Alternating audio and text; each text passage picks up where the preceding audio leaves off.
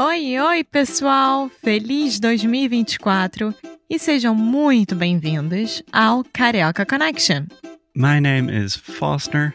I'm an American learning Brazilian Portuguese. And as always, I'm here with. Alexia, eu sou brasileira, carioca do Rio de Janeiro. Each week, we bring you a new conversation full of real life Brazilian Portuguese that you will never find in the textbooks. And if you want to learn more about what we do, visit our website at karaokeconnection.com. Okay, let's get on with the show.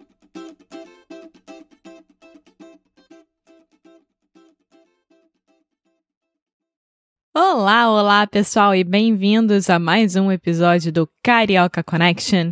Meu nome é Alexia e eu tô aqui super bem acompanhada pelo Foster. Oi, gente. Oi, Alexia. Tudo bem? Tudo bem. E com você? Tá tudo ótimo. Então, vamos direto ao ponto? Vamos direto ao ponto. Alexia, hoje é o episódio de você. Que quer dizer que você preparou o tema. Então, a forma correta de ter falado isso é: hoje é um episódio que você vai liderar. É, exatamente. Não Eu é? sabia que eu falei errado, mas obrigado pela correção. De nada. Bom, direto ao ponto, minha gente. Para quem tá com fome, eu peço desculpas, mas o episódio de hoje vai ser sobre a origem do pastel de feira. Pastel de feira. Primeiro de tudo, eu gostaria de explicar o que, que é o pastel de feira. Né? O pastel de feira é uma massa frita, grande, do tamanho da sua mão, até às vezes um pouco maior. Eu diria normalmente maior. É, normalmente maior, que você compra em feira no Brasil. É, Feira, é feira da rua. Exatamente, nas feirinhas da rua. E tem às vezes uma ou duas barracas de pastel de feira que você compra o seu pastel com caldo de cana ou com uma bebida super gelada e é uma delícia para começar o seu dia, Sim. tá? Calda de cana. Tinha esquecido. Eu nunca gostei Eu não muito. gosto muito, não. Não, eu, eu acho muito doce demais, eu acho. Também. Enfim, então isso é um pastel de feira. A diferença é no tamanho e a experiência. Você pode fazer pastel em casa, obviamente, é uma delícia, mas comer um pastelzinho de feira não tem nada igual nesse mundo. Sim. Hum, Eu diria que é uma das suas comidas preferidas no mundo. E encontramos um lugar aqui no Porto que entrega. Eu tô muito feliz. São brasileiros que abriram a lojinha aqui e fazem pastel de feira para entrega. Sim. É o olho da cara, mas tudo bem. Bom, então, minha gente, a origem do pastel de feira.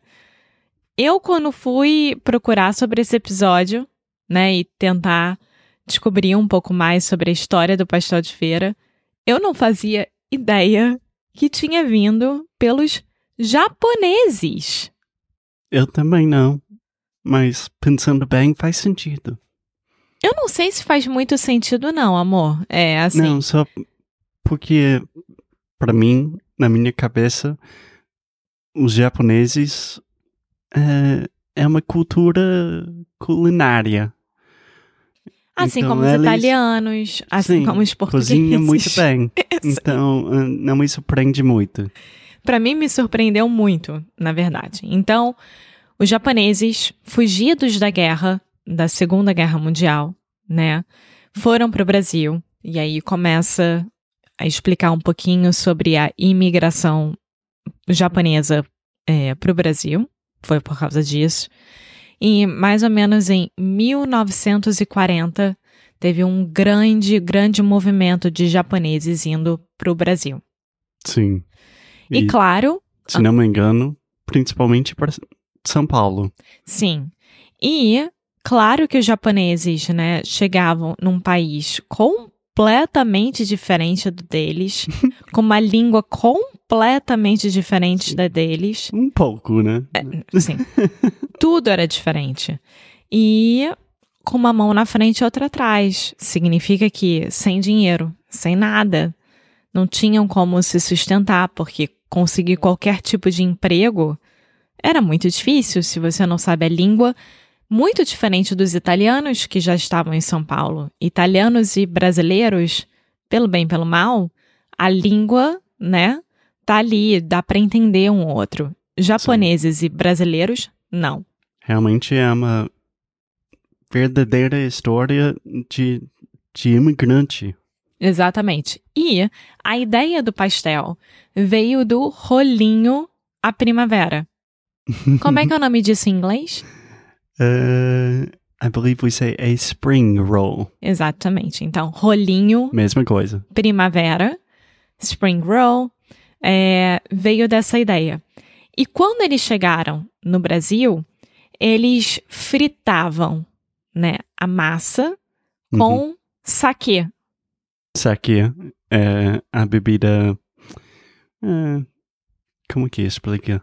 A gente não bebe. É a bebida tradicional do Japão, né? É. Como se fosse a cachaça brasileira. É. Eu queria falar que é uma bebida alcoólica. É, exatamente. E o saquê era utilizado para fritar o pastel e dar a crocância do pastel. Hum, crocante. Exato. Mas isso é uma palavra muito boa. Dar a crocância, ou seja, tornar o pastel ou qualquer coisa que é frita crocante. Sim, é uma frase muito bonita que eu acho. Bom, eu não consigo imaginar uma situação que eu vou falar da a crocância. Mas eu posso tentar usar no meu dia a dia. Não sei se os portugueses vão entender, mas enfim. assim que aprende. Bom, e aí do saque é, adaptaram para o uso da cachaça, óbvio, porque claro. né, a cachaça tinha em qualquer canto no Brasil, enquanto o saque era muito difícil de se encontrar e etc. Então, os japoneses começaram a mostrar para os brasileiros um tipo de lanche, um tipo de comida diferente. E os brasileiros adotaram é, o pastel dessa forma. E aos poucos foram abrindo pastelarias ao redor do Brasil, de tão famoso que ficou, e a primeira pastelaria foi aberta no Paraná, em 1962, ou seja, 22 anos depois que os japoneses chegaram no Brasil. Sim. Então demorou um pouquinho, mas foi. Não, mas relativamente é, é rápido. Só é uma rápido. pergunta, uma dúvida, Alexia. É, pode falar a palavra pastelaria? Pastelaria. Pastelaria. Isso quer dizer um lugar que só serve pastel? No Brasil, sim. No Brasil, sim. Porque aqui em Portugal, pastelaria é, tem muita coisa. Sim. Pastelaria e confeitaria aqui em Portugal são duas coisas diferentes. Pastelaria normalmente é para coisas salgadas, é tipo pastel, coxinha, é, croquete, são tipo lanchinhos. Então, no Brasil, numa pastelaria, você não vai encontrar doces. Não. Você vai encontrar pastel doce. Sim, isso sim. Mas é só pastel. É uma pastelaria. Vende pastel. É, então, ao longo do tempo, o, os pastéis começaram a receber diferentes tipos de recheios. Então tem o normal, que é o queijo, o queijo presunto, e aí começou o sabor pizza, que é literalmente uma pizza, que é uma delícia. E aí começaram os doces, você tem goiabada, você tem goiabada com requeijão, você tem de brigadeiro, você tem de pastel de coco. brigadeiro. É, tem tudo. Então qualquer coisa que você consiga fazer como recheio, o pastel tá ali te esperando. Mas o muito engraçado é que um dos meus preferidos, dependendo de como é que tá a sua fome, etc, é o pastel de vento. Dependendo de que? Desculpa. De como tá a sua fome. Entendi. Pastel de vento? O que, que é isso? Não tem recheio. É só massa. Ah, é só massa. Sim, Pastel de vento. pastel de vento. Não tem nada dentro. Nada dentro. Na dica dentro. E uma das últimas é, curiosidades, Foster, eu vou ter que ler, senão não vou conseguir falar direito, Tá bom. que a origem da palavra pastel vem do italiano pastello, Pastelo. que se refere ao material usado para massa, que é uma pasta. E também existe o pastel italiano, que se chama fogazza. Fogazza. Sim, Não é focaccia, fogazza. sim. Então, Entendi. é isso, gente. Então, muito obrigada, japoneses, por terem trazido essa iguaria para o Brasil. Agradecemos muito, continua sendo uma das nossas comidas preferidas. Eu adoro um pastelzinho feito em casa, com arroz, feijão. Hum, é muito bom. Adorei a aula de história, Alexia. E minha última pergunta seria: qual é seu pastel preferido? Quer dizer, qual recheio? Bom, de, de salgado, eu gosto muito do pizza, Sim, muito que é o bom. napolitano pizza. Uhum. É, o doce, aí que pega. Doce de leite. Ótimo. Pastel de doce de leite. Muito bom. Muito obrigada, gente. Alexia, mais alguma coisa sobre pastel? Não? Então, até o próximo episódio. Tchau! Muito obrigada por ter escutado mais um episódio aqui do Carioca Connection. If you're still listening, we imagine that you are pretty serious about improving your Brazilian Portuguese. That's awesome. You should check out our website at karaokeconnection.com to learn more about our online membership, the CC Club. Some special students get personalized coaching with me and Alexia.